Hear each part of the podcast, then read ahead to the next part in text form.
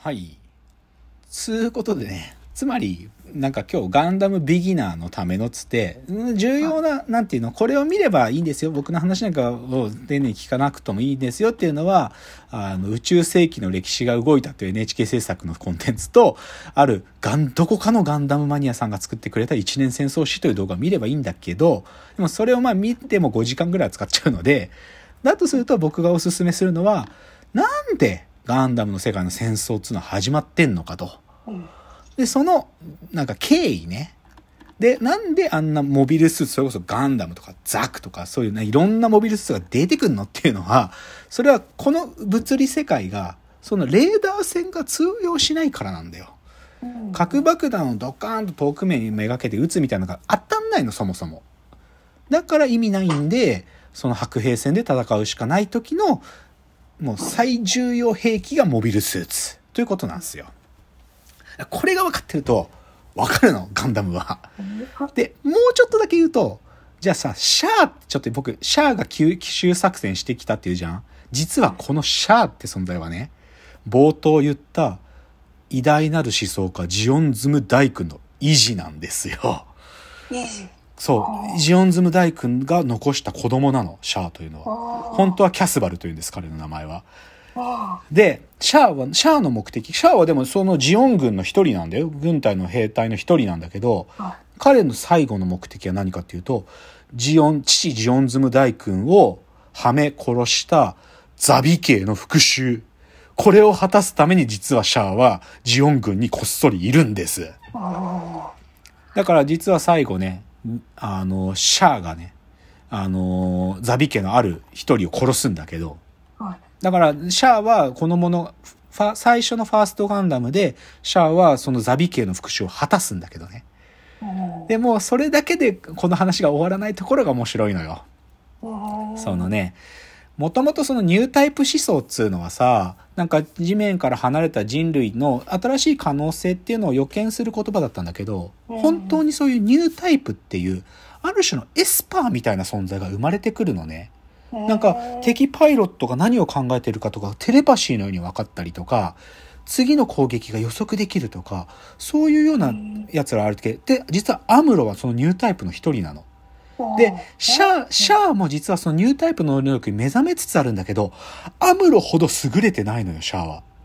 ニュータイプのその超能力みたいな力がアムロほど強くないからシャアはその劣等感を抱えながらこの戦争を戦うのね。そそう。アムロは地球の人じゃないの？アムロはスペースノイド、宇宙の人。あの宇宙移民の一人。そう。で、でもね、これはちょっといろんな理由があって、でもれ地球連邦軍に所属するんだけど、はいはいなんかね、アムロは、なんか父ちゃんと家庭の環境がちょっと複雑で、うんこうね、移民を繰り返してるのよね。だからちょっと違法人感があって、なんかね、そう、だからコロニーを渡り歩ってるんだよね。っていう、そういう人。なんかね、うんこの辺は、まあ小説とか読むと詳しく書かれてるんだけど、そう、でも、サイドセブンに住んで、だから、はっきり言って、地球連邦軍って、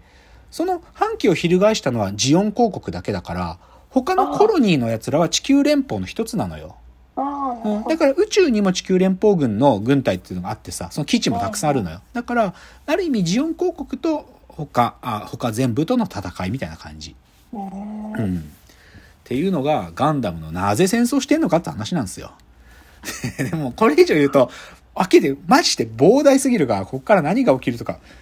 もう喋ったって止まんないんで、終わんないんで、こんなの。あ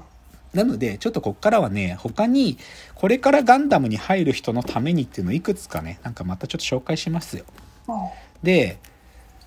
2000年代よく出てたのがね、今僕の手元にあるんですけどね、別冊宝島っつうのが、宝島社から出てたシリーズで、僕たちの好きなガンダムってシリーズが出てたのね。うんで僕の手元にあるのは、僕たちの好きなガンダム、全モビルスーツメカニック徹底解析っつって、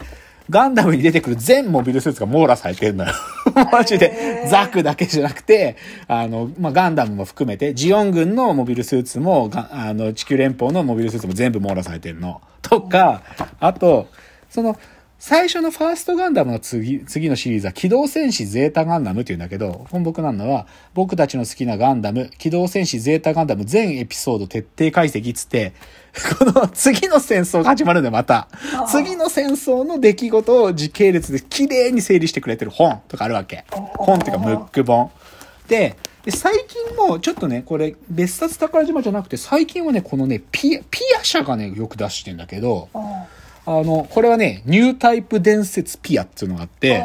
これガンダムの中に登場してくるニュータイプをまとめてくれてるんですよ。それこそアムロ、シャアだけじゃなくて、その後の映画に出てくるハサウェイとかね、そういう奴らが全部まとまれてんの。ニュータイプの全網羅されてるのとか、あとこれ、キンキンに出てます。これ、ククルス・ドアンの島が公開されるので出たんだと思うけど、ジオン兵列伝っていうのが出てくるんですよ。うんで実はそのククルス・ドアンっていう、これ人の名前なんだけど、ククルス・ドアンは、ジオンから脱走した兵なんだよ、実は。うんそういう映画なの、ククルス・ドアンの島って。だから、だからもあって、ジオン兵列伝つって、ジオン軍の兵隊ことだけをまとめてる本とか出てるんですよ。これ、これ、実は先週僕本屋で見つけたんよ、これ。あ、こんなん出てんの？って思って。とかで、こういうのを見ていくと、なんか、だんだん分かってくる。でもこれだけでも網羅なんかできないよ。で、もう一個ガンダムのすごいところはね、ガンダムは、やっぱりね、バンダイ社の戦略の中に、プラモデルがあるんですよ。ガンプラってやつ。で、やっぱりガンダムの楽しみ方はさ、さっき言ったモビルスーツっていうのがいっぱい出てくるわけで、うんあのモビルスーツをプラモデルで作るって遊び方があるわけ。はいで、正直ね、なんか、似てんのよ、機体が。いや、ちょっとずつ違うんだよ。グフはとが尖ってるなとか、ズゴッグっていうのはなんか重そうだなとか、いろんな形のモビルスーツ出てくるんだけど、なんか、そこまで記憶に残らないときに、プラモデルを作ると記憶に残んだよ。そう。プラモデルを作ると、もう、事細かに最初のガンダムとゼータガンダムとダブルゼータの形の違いもわかるし、新しく出てきたユニコーンガンダムってのはどういう形かわかるしっつうんで、実はね、ガンプラによって記憶が強化されるって側面があるんですよ、ガンダムは。で、実はでも、ガンプラはね、これちょっとその、宇宙世紀から外れちゃうんだけど、今それがさ、ある意味だから、作品世界としてのガンダムっていう物語とさ、その作品の外のファンたちが楽しむプラモデルっていう世界があるじゃん。はい。この世界が今ね、こう、なんつうの、よりメタなレベルから合体しちゃってるっていう、そういうアニメも生まれてて、何かっていうとね、ガンダムビルドシリーズっていうのがあって、うん。これすごいのが、なんか、高校の部活みたいになってんの、ガンプラを作ることが。はあで、その自分が作ったガンプラの機体をガチャンってはめると、VR みたいな空間で、ガンダムプラモデル同士がバトルできる。で、自分がそのプラモデルに乗れるっていう、そういう機械が開発されてるっていうアニメがあるの。で、それガンダムビルドファイターズとかガンダムビルドダイバーズって言うんだけど、要は、作品の世界の中のガンダムには絶対乗れないわけじゃん。けど、自分が作ったプラモデルに乗れるっていう世界が作られてるの。だから、その作品でガンダムっていうのと、オリジナルのガンダムと全く関係ない、じゃあ、うんと、V ガンダムとか、ガンダム00とかいろいろあるんだけど、そういういろんな作品のガンダム同士で戦えるみたいな無茶苦茶なものができちゃってるの、今。だからよりガンダムのプラモデルが売れるっていう話なんだけど。でもね、今それね、あの、お台場にあるガンダムのお店あるんだけど、もう完全にこれに寄せてんの。ガンダムビルドシリーズでみんなでガンプラ作ろうねっつって、みんなでガンプラ作るスペースとかもあって、僕も一回行ったことあるけど。やばいよ。だからそういうね、ガンプラっていう角度で、ガンダムっていろんなことが起こるのを、また違う角度から記憶を強化させるとかいう仕掛けもあるわけ。あと恐ろしいこともう一個言うとね、はいまあ、僕今日喋ってるの宇宙世紀シリーズっつって、最初のガンダムから連綿と続く、その繋がった歴史の話してるんだけど、うんそうじゃないガンダムもあるっつったでしょ？要は、その、パラレルワールドで全く違う世界のガンダムの話があって、だけどね、ここずるいなって思うのが、2000年代に例えばそういうので生まれたのがガンダムシードっていうのがあったのね。とか、ガンダム00っていうのがあったのよ。でもこの、はっきり言ってね、最初のガンダム見てる立場から、このガンダムシードとかガンダム00っていうのを見ると、ある意味、これも戦争してんだよ、結局。戦争してるんだけど、そのさ、1話からまあ50何話1年間あるんだけど、その物語の大きい構成？なんか、こっちとこっちが戦争してて、こっちのエースパイロットが超能力みたいなの持っとって、で、敵の方にもその超能力を操るみたいなやつがいて、最終的にはここで最終決戦が行われるみたいな、この大きい構成、はっきり言って、オリジナルのガンダムとほとんど同じなのね。なんか、物語の作りが、なんか出てくるキャラクターの感じとか、敵で、敵と最後に、もう自分たちの最上級のモビルスーツとして戦うみたいなのが、なんか似てんの、はっきり言って。だから何が起こしてるかっていうと、この全くパラレルワールドのガンダムを見ても、オリジナルのガンダムの記憶が強化されちゃうのよ。確かああいうシーンあったよなとか言って、オリジナルのガンダムに再アクセスしちゃうのよ。